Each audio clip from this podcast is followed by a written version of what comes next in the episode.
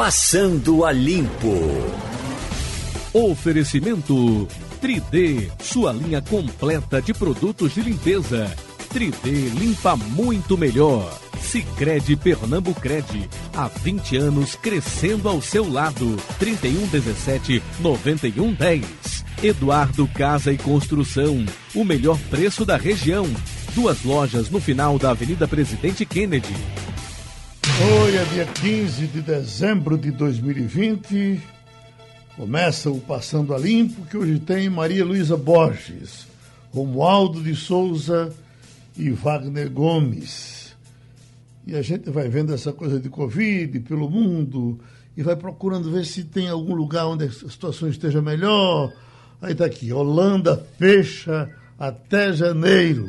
Londres endurece restrições. Mais embaixo, após se tornar líder em mortes, Itália avalia lockdown. Holandeses e checos seguem o exemplo dos alemães, que anunciaram endurecimento das regras no fim de semana. De acordo com a primeira-ministra da Holanda, Merk Rutte, o fechamento total é necessário. Não estamos enfrentando uma simples gripe, como muita gente pensa, disse Rutte, em raro discurso na TV enquanto manifestantes contrários às medidas protestavam na frente da sede do governo.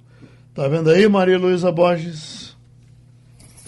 Sério, né? A Não gente é, tem visto no mundo inteiro essa segunda onda e mesmo nos países que já começaram a vacinar, que é o caso do Reino Unido, que já começou a vacinar, os Estados Unidos começaram ontem, é, a gente está vendo medidas sendo tomadas. Na Alemanha, inclusive, eles conseguiram até que os estados aderissem a esse fechamento da, de várias atividades até o próximo ano. É uma situação complicada. E a gente aqui no, no Brasil, é como se não houvesse amanhã, não é? A gente tem testemunhado muita aglomeração, seja é, na, na, nas ruas, nos, é, nas praias, enfim. É complicadíssimo. Wagner? É, Geraldo, é o mundo todo com essa preocupação. É, como Maria Luísa bem frisou, parece que a gente está vivendo numa bolha, né? Está todo mundo diferente aqui, mas o mundo está se preparando aí para celebrar essas festas de fim de ano de maneira bastante diferente, né? É, na Alemanha, como Maria Luísa citou, tem restrições para encontro de pessoas. Na Inglaterra também. Os alemães vão ficar sem o tradicional vinho quente. Os suíços não vão poder fazer suas canções natalinas como de costume. Enfim, por todos os lados há sempre pedidos de prudência para que não haja uma disseminação maior ainda do coronavírus. E até porque, Geraldo, no hemisfério norte, como sabemos, é inverno, né?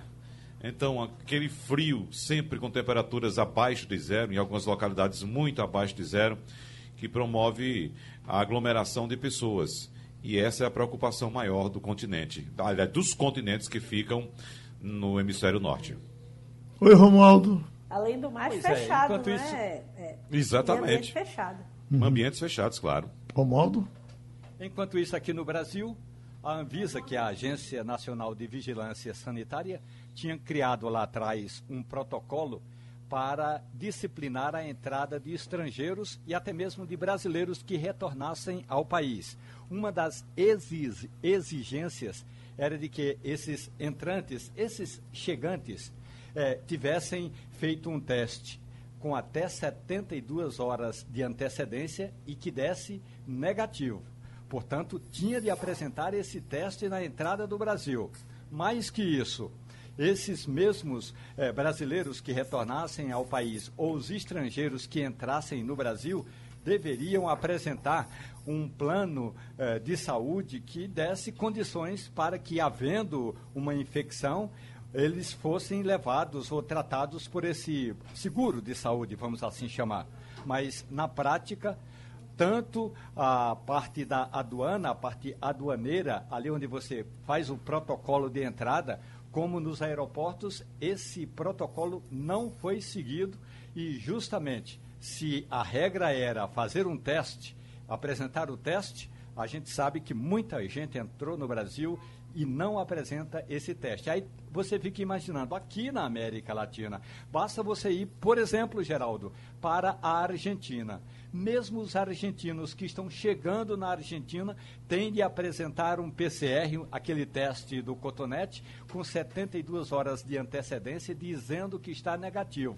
Se você está retornando à Argentina, você tem de, de ter um trabalho, tem de ter uma condição para, vindo a ser infectado, é, poder se é, tratar. E se você é estrangeiro, está chegando à Argentina, você tem de ter um plano de saúde internacional. Mas para chegar no Brasil, a fronteira continua aberta. O, Ô, Geraldo. Eu entrevistei hoje cedo aqui o, o, médico Paulo Tasso, que tem casa aqui, tem casa em Orlando, e a família está em Orlando. Ele, para chegar lá, eh, eh, tem que passar 15 dias eh, tomando banho no México, para depois, quando estiver limpinho, atravessar e chegar em casa. Era exatamente isso que eu queria citar, Geraldo. Essa uhum. entrevista que você fez com o Dr. Paulo de Tasso hoje, ele informando que para entrar nos Estados Unidos ele tem que cumprir uma quarentena no México, duas semanas no México, antes de ter autorização para entrar nos Estados Unidos. Logo quando houve, Geraldo, aquele, aquela, aquele alerta dado por um médico de unidade privada aqui no Recife, que você inclusive publicou também aqui no Passando a Limpo, na primeira página, apontando que estava começando a perceber, ele, o médico informando, um uhum. aumento no número de casos das unidades privadas aqui no Recife, a gente já vinha acompanhando o que foi considerado uma segunda, uma segunda onda na Europa e também nos Estados Unidos. E fizemos aqui o questionamento: bom, as autoridades sanitárias do Brasil não vão colocar nenhuma barreira para as pessoas que vêm desses continentes, da Europa, da América do Norte para cá? Porque isso é uma coisa óbvia. Era de se esperar que houvesse, como os outros países estão fazendo, como os Estados Unidos, como dissemos agora há pouco, estão fazendo, para ter um controle dessas pessoas que entram no país. Então, aqui simplesmente não está sendo feito nada, deixando tudo correr numa boa. É uma coisa impressionante o tamanho da irresponsabilidade que esse país cuida dessa pandemia. Ô, Wagner. Oi. Eu, eu comentaria que, na verdade, mesmo que a gente não a gente tivesse barreiras, o problema está instalado aqui dentro. A nossa população, ela, o vírus está circulando já há muitos meses e a gente tem autoridades que não estão é, preocupadas realmente com isso. A gente viu o presidente Jair Bolsonaro dizer que a gente está no finzinho da epidemia. Não sei onde é que ele viu esse finzinho, estou procurando por ele. A gente tem o resto do mundo sendo vacinado e a gente, nesse momento, não tem uma data de início de vacinação.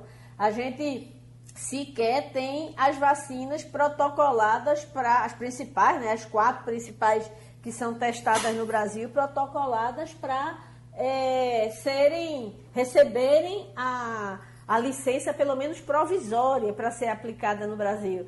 Então, a gente, além de atrasado, a gente tem uma quantidade de casos domésticos, como a gente chama, que mesmo que a gente controlasse o, o, a entrada, que eu acho que seria uma medida extremamente importante, se a gente estivesse preocupado com os números de casos aqui da, na, casa, né? É, seria importante, mas eu, eu, eu, fico imaginando, faz alguma diferença no contexto que a gente está vendo de, da doença escalando, das pessoas ficando doentes, da média móvel de casos tanto de novos casos quanto de mortes subindo. Eu, aparentemente as pessoas é, se despreocuparam dessa doença tão terrível e que quem, quem pega forte, pega forte mesmo. Né? Ô, Maria todas as coisas desconectadas que foram ditas em Brasília durante todo esse tempo é, foram puxando para o lado da economia. Não, porque a economia não suporta, é preciso botar, botar para trabalhar, é preciso abrir, essa coisa toda. Resultado, em nome da economia, em nome da vida, mas também da economia, era para a preocupação com a vacina ser enorme, para que a gente já de imediato começasse a aplicar. Porque, com a economia, porque, porque daqui a era pouco para estar tá vacinando. Daqui a pouco vai começar o grande problema de, de, de, eh, eh, um brasileiro para para viajar vai ter um grande problema porque vão exigir que ele esteja vacinado e ele não vai poder eh, pegar avião, etc e tal, porque daqui a pouco o mundo inteiro vai pedir, você só entra aqui se estiver vacinado. E fim de papo. É.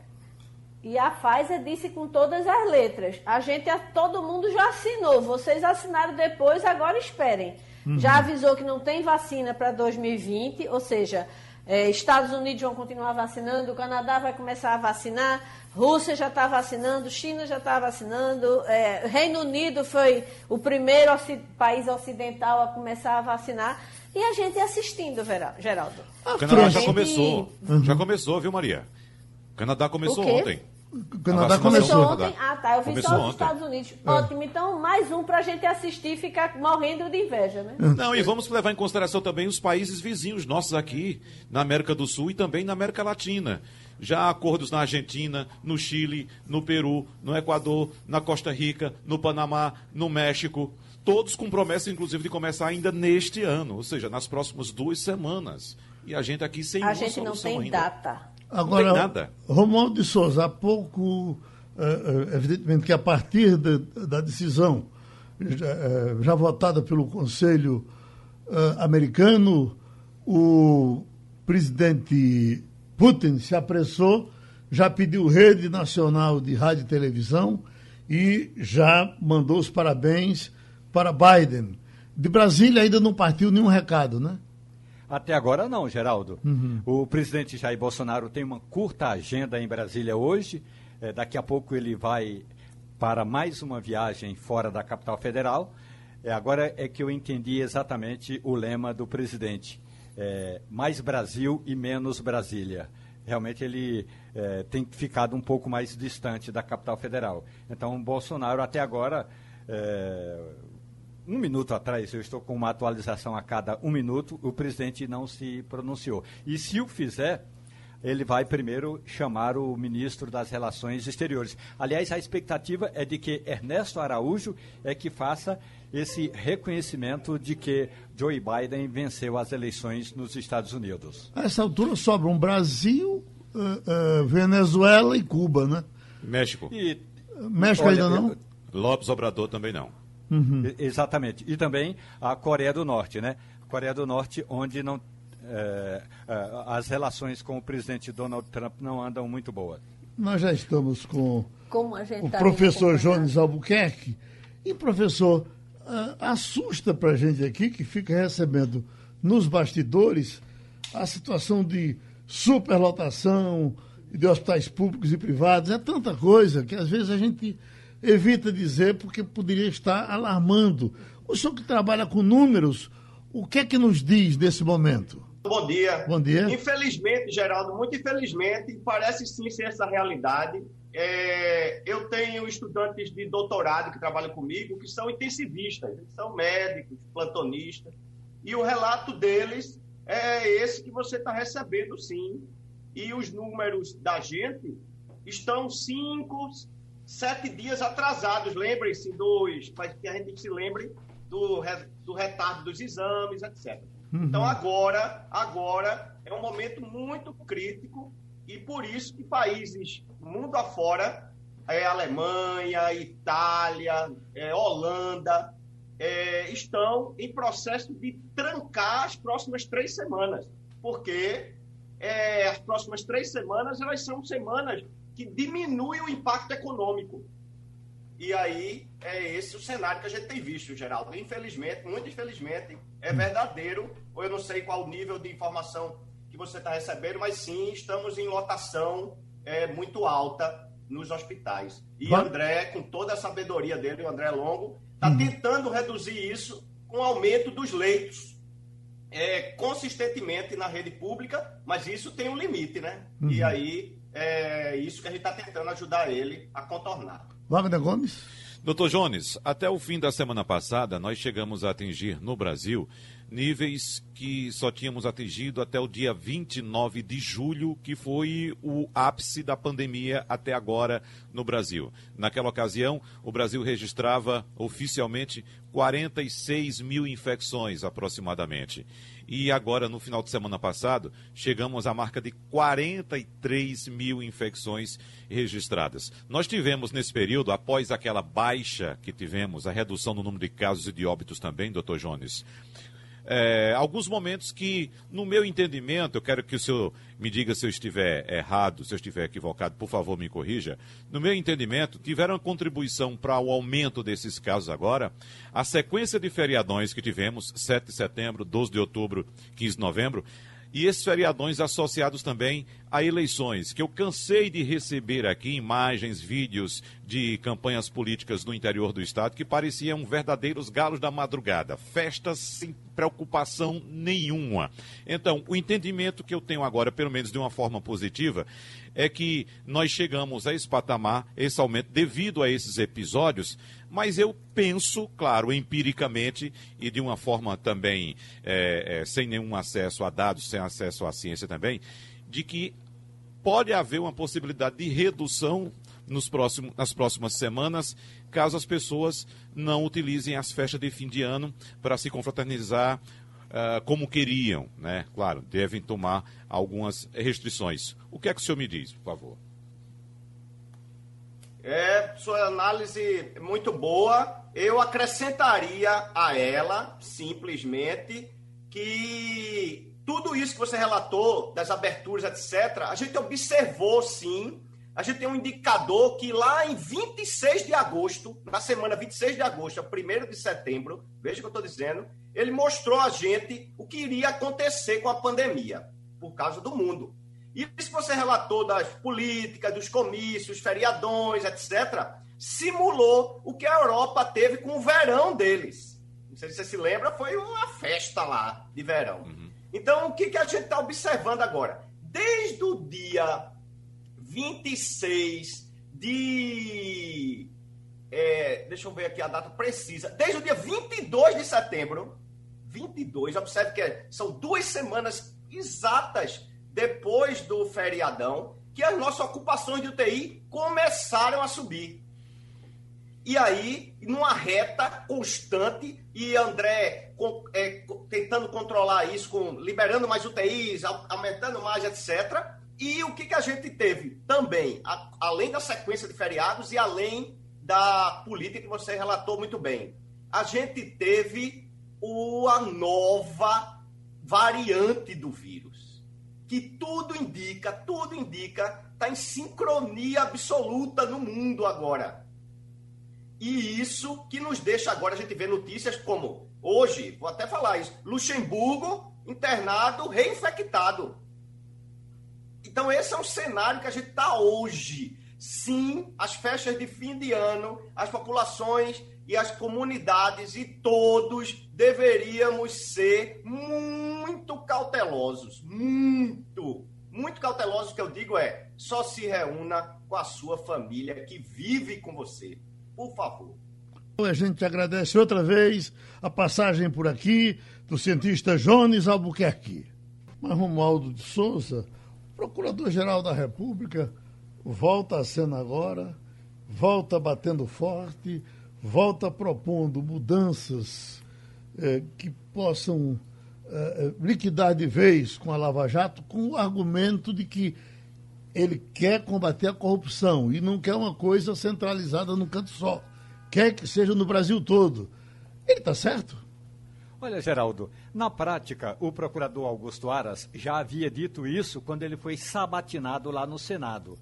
Primeiro, para ser procurador-geral da República, você tem de passar por um processo seletivo, por assim dizer, entre os colegas. Depois indicado pelo presidente da República e é sabatinado no Senado. Acontece que as sabatinas no Senado, seja aqui no passado, são apenas encontros de amigos ou de inimigos, dependendo da situação, mas quando o cabra chega lá, dificilmente ele é reprovado. Augusto Aras já havia dito, já havia antecipado isso, que as forças-tarefas precisam estar preocupa é, voltadas com o conjunto das ações do Ministério Público. Na prática, Augusto Aras está desmontando o que vinha funcionando direito, mas o argumento que ele apresentou, e o argumento que ele vai continuar apresentando, é que o Ministério Público não faz somente forças-tarefas.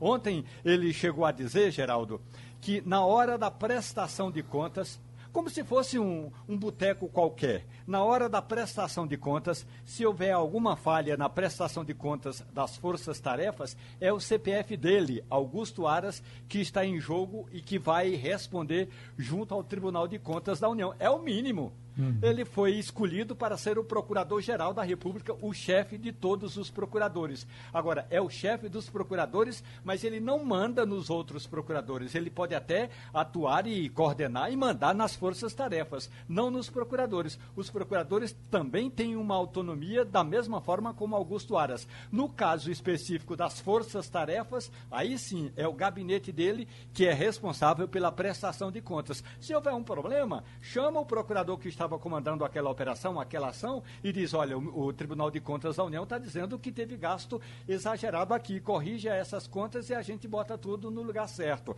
Agora, Augusto Aras já tinha antecipado isso, Geraldo. Não é novidade para quem acompanha as ações do Procurador da República. O Wagner, tem uma coisa interessante que ele diz, que é o seguinte: olha, tem alguma coisa errada. Uh, Curitiba julga 100 processos, enquanto as outras forças-tarefas julgam três quatro. Então vamos parar Curitiba, acelerar as outras. Que coisa interessante, né? Pois é, Geraldo. A gente sabe muito bem a posição do procurador Augusto Aras. Ele é muito crítico em relação a essas forças-tarefas, principalmente a da Lava Jato, né? E esse anúncio que ele fez ontem, como Romualdo destacou, é interessante, porque está preocupado com o CPF dele se assumiu essa função. Né? Claro que o, o Procurador-Geral da República, ele diz que em eventuais erros, é ele quem vai ser responsabilizado pelo Tribunal de Contas, mas essa é a função dele. E ele, como chefe do, do Ministério Público, ele tem que coordenar essas forças-tarefas e zelar, inclusive, pelo CPF dele. Maria Luísa? É, Geraldo, eu vou dar uma de advogada do diabo. Em tese, é, eu acredito que a, a, preponderância que a Lava Jato é, tomou, e isso, claro, por conta da eficiência, do julgamento mais célere, da quantidade de autoridades e de é, até empresários poderosos que chegaram a ser condenados por conta da sua atuação, fez com que a, a situação da Força Tarefa se tornasse preponderante sobre a, do, a própria instituição. Então, eu imagino que é, a gente precisa chegar a um equilíbrio. Nem, é, nem o Ministério Público pode ser só força-tarefa. É importante que elas existam, principalmente quando tem um propósito específico. Nem o, as forças-tarefas é, devem deixar de existir porque elas estão aparecendo mais, digamos assim, do que o Ministério Público. Então, é importante. Agora, Lava Jato, a gente tem que entender que foi uma operação, é uma operação que começou lá atrás para analisar tudo que tinha a ver com desvios de recursos na Petrobras, não é isso? E desvendou uma série de escândalos de corrupção que a gente assistiu é, várias fases é, que começaram desde operações da PF até a condenação em primeira e segunda instância, é, em tribunais superiores, tudo mais. Então, a Lava Jato e as forças-tarefa, elas são importantes com um propósito específico e elas precisam ter começo, ter meio, ter fim, porque a gente imagina que determinada é, é, falcatrua descoberta, uma vez julgada e uma vez sanada, faz, é, não faz tanto sentido que essa força-tarefa continue ad infinito. O Ministério Público como instituição, ele tem que ser maior do que a soma de todas as forças-tarefas. Agora, a gente entende também que há um tom casuístico nessa, nessa fala de Aras. Na verdade, o, o, o combate às forças-tarefas tem todo o contexto que a gente está vendo de ascensão do Centrão, que não quer que essas, essas forças-tarefas atuem de da forma preponderante como estão atuando.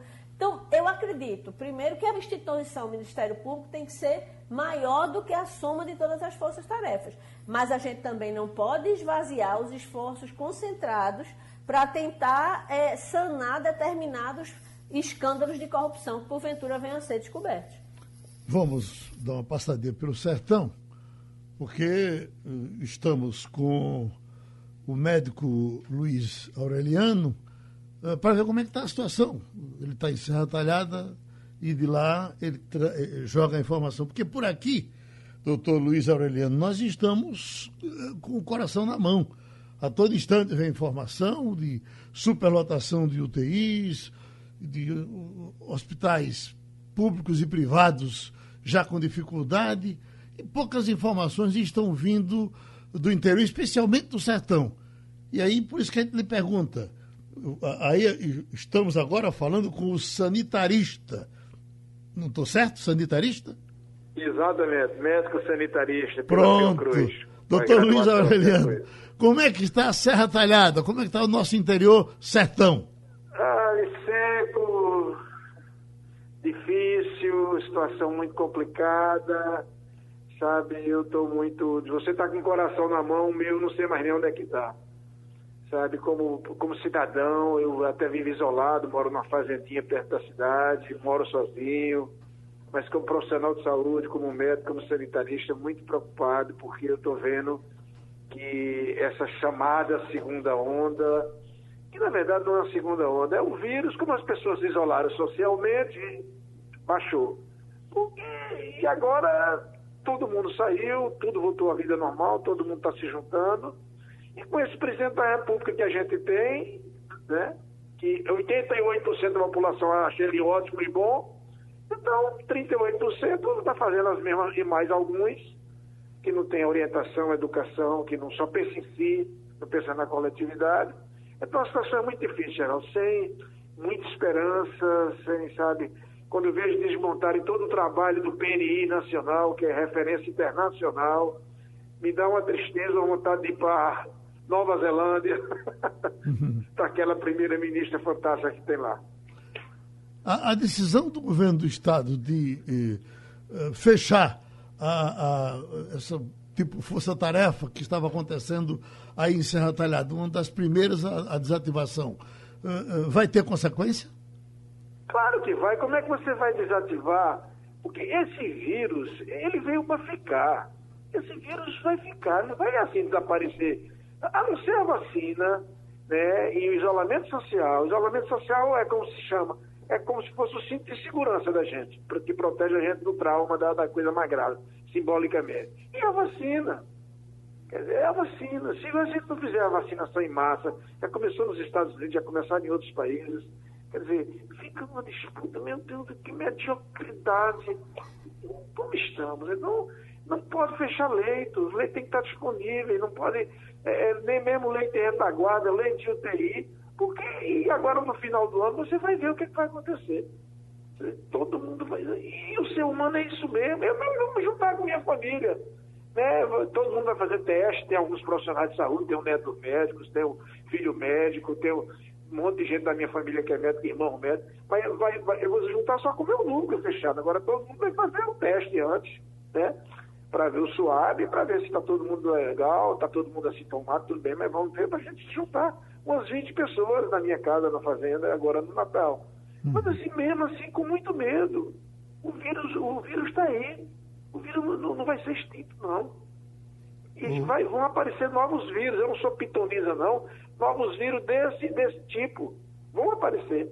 Então a gente tem que mudar, pensar a nossa vida toda, pensar essa relação nossa com o meio ambiente, essa produção desses vírus novos, dessas doenças novas. Aliás, tem um livro de Inácio de Loyola Brandão, de 30 anos atrás, ou 40 anos atrás, que dizia: Não verás país nenhum. É o que vai acontecer: doenças novas, novos vírus, e a espécie humana está se autoflagelando, agredindo a natureza, mudando o clima, mudando o equilíbrio, é, é, é enfim. É uma situação muito difícil. Muito Romualdo de Souza falando do seu sertão, o doutor Luiz Aureliano. Pois é, doutor Luiz, o, o senhor está querendo ir é, para Nova Zelândia? Só que o senhor não poderia entrar na Nova Zelândia porque lá o tratamento é sério. As pessoas que querem entrar na Nova Zelândia têm de passar uma quarentena de 40 dias mesmo fora, fazendo uma, digamos, desinfecção ou descontaminação. Então, é. o que está acontecendo, o senhor sabe mais do que eu, é que aqui dentro do Brasil virou terra de ninguém. E quando eu digo terra de ninguém, é assim: enquanto algumas autoridades estão correndo atrás do prejuízo, é, tentando fazer com que o Brasil tenha um plano de vacinação, no mínimo um plano de vacinação, vem o vice-presidente da República e, diz, o seguinte: não adianta ter plano de vacinação porque nós não temos a vacina. Ora, é, será que é impossível ter um plano de vacinação, como se diz na, na, boa linguagem do jornalismo, com sujeito, verbo e predicado, ou com começo, meio e fim, só aguardando o, a vacina para ser colocada naquele plano? Pois é, a gente conseguia vacinar. Eu fui coordenador da FUNASA no estado do Pará. O estado do Pará é enorme. Tem lugares, a, a, ilha de Marajó, por exemplo, você só vai de avião ou de barco. Tem cidades a, a 2 mil quilômetros de Belém, Jacareacanga. Você só vai de barco, é uma viagem longa. E a gente vacinava todo mundo. Todo mundo, inclusive contra a febre amarela. É, vacinava todos os indígenas. O estado do Pará é enorme. Eu passei um ano lá como interventor da FUNASA, Fundação Nacional de Saúde, cuidava da saúde indígena, de tudo isso. E tínhamos cobertura vacinal acima de 90%, quer dizer, as doenças controladas. Quer dizer, então, como é que isso em 98? Isso em 98. Ou seja, há 22 anos atrás eu passei um ano no Pará. O ministro da Saúde era José Serra. Então, assim, a gente conseguiu, conseguia fazer isso. O PNI tinha expertise, Programa Nacional de Imunização. E, e, e parece que se desconheceu isso. E aí se colocam pessoas na Anvisa no Ministério da Saúde, um general que pode entender de, de logística, de militar de arma, de, mais de estratégia de saúde, de definir prioridade, meu Deus, ele está perdido, atarantado.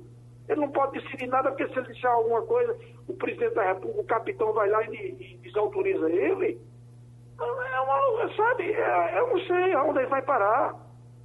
Cento, mais de 180 mil mortes e vamos, e vamos ter muito mais mortes, principalmente nas cidades grandes, nos grandes conglomerados. E é uma escolha que se faz, mas o povo brasileiro escolheu isso. Maria Luísa Borges. Bom dia, doutor Luiz Aureliano. Bom dia. É, a gente tem acompanhado, só fazendo coro ao seu comentário a respeito do ministro da Saúde, é muito estranho que alguém que seja tanto conhecimento de, de logística tenha deixado para comprar seringa é, na última hora, consiga fazer um plano de vacinação sem data. É, é, um comentário assim que só reforça o que o senhor falou. É, eu queria que o senhor desse sua opinião a respeito do comportamento de uma maneira geral da população. A sensação que eu tenho é que as pessoas mesmo que desacreditaram completamente de pandemia. Não tem vírus, não tem pandemia você vê uma quantidade enorme de pessoas descumprindo as mais básicas normas sanitárias, é máscara no queixo, ou falta de máscara, ou, ou brincar com a situação. É, na sua opinião, o que é que poderia ser feito para que as pessoas entendessem que a gente está vivendo ainda um momento grave, que é preciso que as pessoas tenham cuidado, porque de uma maneira geral não é isso que a gente vê nas ruas. Pois é, primeiro, assim, é, é, é, é quase 40% da população acha a atuação de Bolsonaro ótima ou boa. Primeira coisa, tinha que tirar Bolsonaro, tinha que tirar o ministro da Saúde, né? tinha que gente que entende do assunto, um presidente da República que se desse, pelo menos, sabe, tipo, é, fosse humano. Mas ele é desumano, ele é desonesto, ele é despreparado. Quer dizer, é uma loucura. No, educação, a população está informada, a mídia tem cumprido esse papel, a televisão, os rádios, os jornais. A televisão que é a, a, a, a, a população está na rua, não acredita. Muita gente diz que não vai, se, não vai se, se vacinar. Não quer vacinar, não vai vacinar. Pô, como é que pode um negócio desse? Então, ou, a gente modifica, ou, ou, o Congresso Nacional tem coragem de fazer o que tem que ser feito, entendeu? Ou a gente está perdido. Mesmo nos Estados Unidos, onde tem outro é, é, é, desequilibrado, o tal do Trump, começou a vacina. Porque os governadores lá, a, o pacto federativo funciona, os estados têm muito mais autonomia, não é verdade? Então, assim está funcionando, já começou a vacinar. E outros países já começaram a vacinar. Então, nós estamos num lado sem, sem cachorro. É uma situação muito difícil. Muito difícil. Muito difícil. E eu não sei para onde é que a gente vai. Sinceramente, é respirar fundo. Pronto, o doutor Luiz Aureliano, médico sanitarista, está em Serra Talhada. Foi já executivo do Ministério da Saúde e está vivendo esse drama por lá. Estamos com o empresário Arnaldo Xavier, da Rota do Mar, ali de Santa Cruz do Caparibe, de Toritama, toda essa região de produção do Agreste, onde a Rota do Mar eh, é muito importante nessa área de confecção de roupa. E, eh, empresário Arnaldo Xavier, da última vez que conversamos, o senhor dizia, bom, as coisas aqui estão indo nos, nos limites possíveis bem. O que está faltando é falta mais gente para trabalhar do que para comprar. Como é que está agora? Uh, uh, uh, Toritama, Santa Cruz do Caparibe, permanece de vento em popa? Bom dia, Geraldo. Bom, Bom dia. dia. a todos os ouvintes. É, hoje, é, Geraldo, aqui no Agreste Pernambucano, é, onde se engloba a cidade de Santa Cruz do Caparibe, Toritama e Caruaru, está é, tá fervilhando, né? a economia está bastante aquecida, a gente está com, uma, com um movimento maiores nos domingos, começando até nos sábados, na madrugada dos sábados, e varando até a segunda-feira, meio-dia. E a movimentação intensa, principalmente agora no final do ano, a gente tem essa movimentação intensa e e está sendo um ano bem atípico, porque pós-pandemia, com os cuidados de pandemia, não deixaram de ter uma movimentação. As empresas estão, logicamente, cumprindo seus protocolos, mas assim, a gente está recebendo muita visitação de pessoas de todo o Brasil, principalmente do, do norte, é, da Bahia, os pernambucanos também, paraibanos, mas recebemos, eu acredito que em torno de 80 mil visitantes por por feira, a gente chama isso aí. É uma quantidade gigante de, de movimentação nas estradas, nos centros, nos centros é, atacadistas e varejistas e confecções. E a gente tá, já estava preparado e, e, se preparando para que esse movimento pudesse acontecer, Geraldo. Uhum. Outro, outros ramos reclamam de falta de insumos. Acontece isso com peças, com muita coisa, com, é, é, com carro.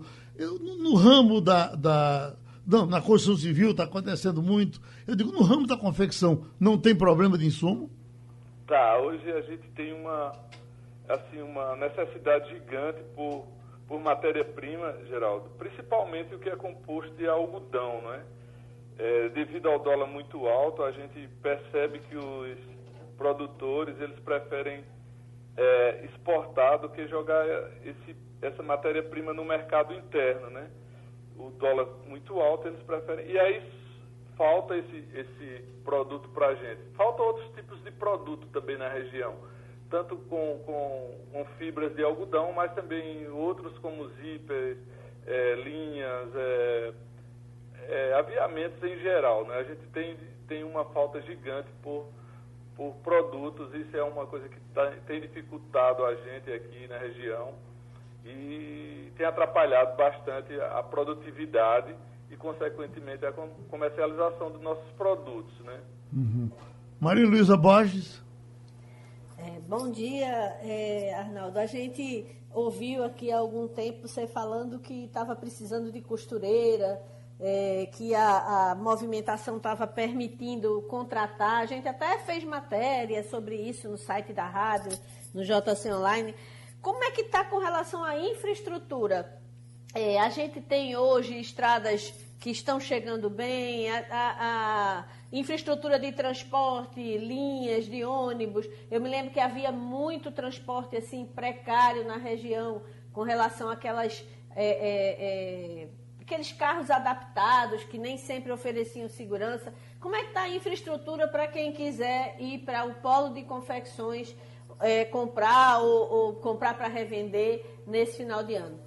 Bom dia, Luísa. Nós, é, sobre a logística de, de, de, movimentação, a gente tem, é, quem mora em Recife, por exemplo, a gente tem a 232 que está tá muito ruim, né? A gente considera a manutenção, a, a, a 232 bastante razoável, né? E a gente pegando, magiando Caruaru até Toritama, está excelente a, a, a, malha viária. Ela está em bom estado de conservação, está sem buracos, enfim, bem sinalizadas. Isso de Caruaru a Toritama, muito bom. A gente tem outra margem que a gente pode chamar de Toritama a Pão de Açúcar, que não está boa, ela está em construção, por sinal está parada. Não está boa, ela está em, em mão única e está em processo de construção. Já Pão de Açúcar Santa Cruz está muito boa a estrada, ou seja, é, eu, eu, daria assim, sei lá, uma nota aí, uma nota 7 para o acesso ao polo de confecções do Agreste, né? E falando no, no, no, nos transportes, a gente tem transportes é de todos os tipos para chegar até aqui a nossa cidade. A gente tem ônibus, leitos é, disponíveis por companhias diversas. Nós temos é, vans que são particulares, é, ônibus também de particulares que estão vindo. Também existe a parte que eu diria que são Toyotas, que são é, é, veículos adaptados, como você bem fala. É uma, é uma cultura da região, são carros fortes que, que, que, que demandam um peso maior do que o necessário para um carro comum. Mas, no geral, estamos bem. Eu diria que a gente está tá com essa movimentação intensa nas rodovias, como eu te falei, principalmente nos, é, nos dias de sábado a segunda-feira, a movimentação é gigante. E com esse trecho entre Toritama e Pão de Açúcar, termina atrapalhando, afunilando o, o, o trânsito. Mas, assim, a, a, movimentação é gigante de todos os estados é, vindo aqui para o Agreste Pernambucano. Sobre a mão de obra que você que a gente tinha conversado já, existe uma falta gigante de, de, de mão de obra para a produção das confecções. É tanto que as empresas elas estão cada vez mais saindo das cidades e indo para lugares mais, mais longínquos. Eu diria que até para Paraíba, que a gente está colocando confecções para ser produzidas em, em estados circunvizinhos por causa da, a falta de costureiras, a falta de trabalhadores aqui na região. A maioria das costureiras elas estão optando em trabalhar na parte de comercialização, ou seja, elas preferem estar nas lojas do que propriamente em máquinas. Isso aí faz com que as cidades de Santa Cruz, Toritama e Caruaru é, possam estar desabastecidas dessa mão de obra, sabe? Uhum. Pronto, o empresário Arnaldo Xavier estava numa reunião, saiu para conversar com a gente, então vamos liberar o senhor para continuar ganhando dinheiro. Ele é diretor-presidente da Rota do Mar. Agora estamos com o presidente das empresas de ônibus do Recife, Fernando Bandeira. A gente já sabe da ação que foi movida para eh, movimentação do, dos ônibus com o, o motorista funcionando também como cobrador.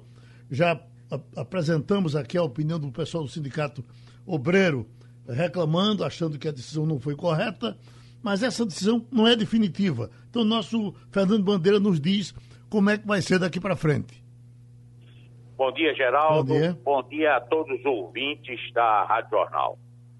Ô, Geraldo, a, a, essa lei da Câmara Municipal, ela foi considerada é, inconstitucional. Por que ela foi considerada inconstitucional? O legislativo municipal nem o legislativo estadual são competentes para é, é, essas leis do, de transporte público. Então, eles não podem. Além do mais, a referida lei trata da relação de trabalho. Isso é feito pelo governo federal então, por este motivo, por unanimidade, o Tribunal de Justiça de Pernambuco é, julgou que essa lei não se aplica aos ônibus que circulam na região metropolitana do Recife. Então, essa lei é inadequada para o transporte público. Nós já sabíamos disso e tínhamos conversado com você há cerca de 20, 30 dias atrás dizendo que essa lei, na nossa opinião, não se sustentava em, pá, em pé, porque ela, ela não poderia ser aplicada a um sistema metropolitano. Além do mais, a casa legislativa não era adequada. E então os desembargadores, na data de ontem, é, é, aprovaram, né, votaram unanimemente pela liminar, né, cansa, suspendendo a lei. Eles ainda vão jogar né, o mérito todo. Mas esse mesmo conselho, esse mesmo grupo de desembargadores, que são 20, é uma, é uma corte especial que julga esses processos. Então, eles deverão pautar né, mais para frente, né, só para o ano, porque é, dia 17 né, há as férias florenses, então não pode é, votar nada. Né, então, no próximo ano, eles devem votar o mérito, mas que deve permanecer o mesmo entendimento. Wagner Gomes? É, é, a gente já conversou a respeito desse assunto aqui no Balanço de Notícias, Geraldo, e, e, nesse caso os argumentos que fundamentaram essa decisão do Tribunal de Justiça de Pernambuco são os mesmos feitos já pela Urbana né, no fim de, do, do, mês passado, alegando a inaplicabilidade da lei municipal, porque a gente já discutiu uhum. isso aqui, de fato, foi uma decisão do município quando o sistema é metropolitano. Perfeito. E na ocasião, inclusive, a gente citou que o que aconteceu foi que os trabalhadores caíram num conto político eleitoral. Porque é, vivíamos, evidentemente, uma eleição bastante acirrada e não era interesse dos gestores atuais ter algum movimento grevista, por exemplo, paredista, que pudesse vir a, a atrapalhar os interesses político-eleitorais do grupo que atualmente comanda o município e também o Estado. Agora eu queria saber de doutor Bandeira, qual vai ser a decisão? Você já está se preparando para ir para o Supremo, doutor Bandeira? Oh, eu, Wagner, eu acho que o próprio aqui tribunal, ele vai, na, quando do julgamento do mérito, ele vai manter a sua decisão liminar. Esse, esse fato é muito claro, muito transparente. Né? E eu até acho que o município não vai recorrer, porque foi tão grande o número de desembargadores que votaram que eu não acredito que o município recorra da decisão. Maria Luísa Borges? É, olá, doutor Bandeira. Com relação à prática, na verdade, aquela legislação nunca chegou a ser implementada é, é, de fato, não é isso? A, a, o que a gente teve foi uma promessa de que seria cumprida, na sequência não houve o, o o acatamento, digamos assim, e agora a decisão ela tá, é, ela foi considerada inconstitucional. Então, nesse contexto, o senhor é, vislumbra é, algum tipo de movimentação dos trabalhadores, a, a, a categoria é, que representa o, o, as empresas de ônibus, ela tem alguma ação para tentar evitar que a população, no final, não seja mais prejudicada por uma paralisação que a gente sabe que geralmente impacta a vida de todo mundo? Olha, querida, é o seguinte, o, o transporte público é um serviço essencial. Então, para se fizer qualquer paralisação, ele tem que avisar com 72 horas de antecedência e tem que colocar à disposição da população uma frota mínima. Então, é, nós vamos trabalhar, tentar convencer a categoria dos empregados que não é um movimento de fazer qualquer movimento paradista, até porque é uma decisão judicial, não tem como, né? E, e todo, em todo o Brasil, a retirada dos cobradores tem se tornado é uma rotina. Todos os estados, todas as capitais, a grande maioria já não tem mais cobrador.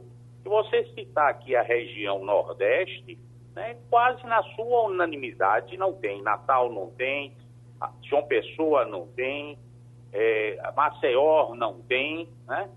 Aracaju também tirou. Quer dizer, isso é uma, é uma extinção, essa, essa, esse trabalho, tá certo? Vai ter que ser transformado em outro tipo E nós já começamos esse processo. Nós temos 1.300 pessoas que foram reclassificadas de função, que eram cobradores e hoje são a parte administrativa, são fiscais, são próprios motoristas. Então essa é a tendência. Não, não tem como fazer uma, fazer uma greve, por quê? Porque o tribunal julgou que a, que a lei municipal era inconstitucional. Qual, qual o argumento para fazer um movimento paradista? Eu realmente não vejo nenhum argumento para isso. E nós, como os empresários, vamos tentar convencê-los de que não adianta fazer um movimento paradista sobre esse assunto. Esse assunto, quem está, quem está resolvendo é a justiça. Pronto, passando a limpo, ouviu o Fernando Bandeira, que é presidente das empresas de ônibus do Recife, presidente da Urbana PE. Agora, Romualdo de Souza, a, a manchete agora é que o governador, alguns governadores de estado, destacando o de Pernambuco, estão em Brasília para participar de uma reunião com o general Pazuello, que é ministro da Saúde. Uh, o que falam é que é para tratar de logística, para uh, uh, controlar a questão das vacinas. Quando chegarem, eh, essa reunião vai, já está acontecendo ou vai acontecer ao longo do dia, Romualdo? O encontro do ministro Pazuello com o governador de Pernambuco vai ser às três horas da tarde e o governador vem, e estará acompanhado do secretário de Saúde. Na questão específica, ontem houve uma reunião com o, o governador do Ceará e depois com o governador do Espírito Santo.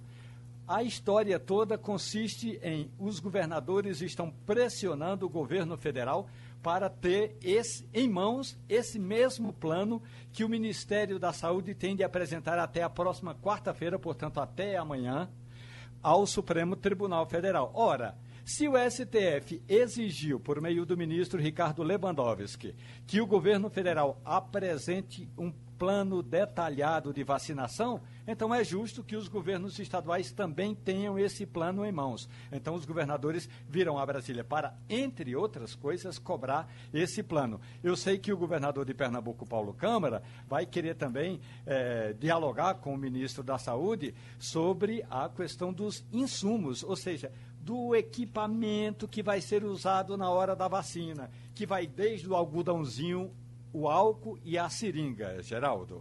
O Wagner Gomes estão passando o pente fino no final. É, Geraldo, eu só queria destacar essa nota que foi divulgada ontem pela Agência Nacional de Vigilância Sanitária, que comprova exatamente aquela desconfiança que a gente tem de que a agência deixou de lado o caráter técnico que sempre a permeou para ter também um caráter ideológico. A nota, Geraldo, é simplesmente lamentável, porque, como já disse, ela não foca em questões técnicas. Ela até tem alguns dados técnicos, mas também vem contaminada por algumas questões ideológicas. Por exemplo, tem um, o item E dessa nota que diz o seguinte: é preciso ainda considerar o potencial influência de questões relacionadas à geopolítica que podem permear as discussões nacionais e, eventualmente, decisões de autoridades estrangeiras relacionadas à vacina há o risco ainda de que países coloquem interesses nacionais em primeiro lugar na garantia de acesso a uma vacina para seus próprios cidadãos. Isso nem aconteceu porque a vacina da Pfizer, por exemplo, é americana e primeiro foi lá para a Inglaterra. Então, é uma coisa, rapaz, sinceramente absurda. Eu só tenho que endossar todo o lamento que foi feito aqui por doutor Luiz Aureliano, porque de fato o que a gente está vendo, ele citou aqui o caso de quando ele foi interventor da FUNASA no Pará, e, naquela ocasião, conseguiu aplicar com 90% de cobertura as vacinas que deveriam ser aplicadas naquela ocasião. Por quê? Porque havia naquele momento uma centralidade, uma centralização das ações. Então, o Ministério da Saúde centralizava, como sempre centralizou as ações, chamou, chamou os governadores, os secretários de saúde e sempre desenvolveu planos nacionais de imunização. O, o, o, PNI, por exemplo, né? sempre foi assim. O que agora a gente vê é, por exemplo, essa nota da Anvisa, que é um, simplesmente um mau gosto. Né? A, a, botando gosto ruim na vacina para protelar para não liberar logo a vacina. Inclusive, essa nota trata de uma liberação emergencial de 10 dias. Ora, A lei estabelece um prazo de 72 horas. Por que a Anvisa vem agora com um prazo de 10 dias? Maria Luísa, não é fácil uh, guerrear com um profissional. Mesmo o João Dória, com essa cara de nota de três reais, no momento que ele manda, a, a, que ele pede a liberação pela Anvisa de fora para depois pedir para a Anvisa de dentro, ele de alguma forma está uh, dizendo, bom, como é que a daqui vai negar se a de lá aceitou? Eu acho que, por essa razão, esse negócio vai terminar saindo Verdade. e não vai demorar. É, veja, João Dória tinha informação do ministro da Saúde, o general Pazuello, de que ia demorar 60 dias depois do prazo que ele pedisse o registro para é, autorizar que a vacina fosse usada no país. Ele, ele procurou um atalho, porque se existe uma legislação que permite que é, seja feita uma, uma, aceleração do processo a partir da, da, ratificação da vacina por autoridades internacionais, e aí tem uma lista lá de agências que são é, criteriosas o suficiente para que a gente acate a análise delas. Numa situação dessa, é, Geraldo, ele jogou com, como é que o, que o pessoal de esportes diz, com o regulamento debaixo do braço. Certo. Foi isso que aconteceu. E terminou então, Passando a Limpo. Eu... Passando a Limpo.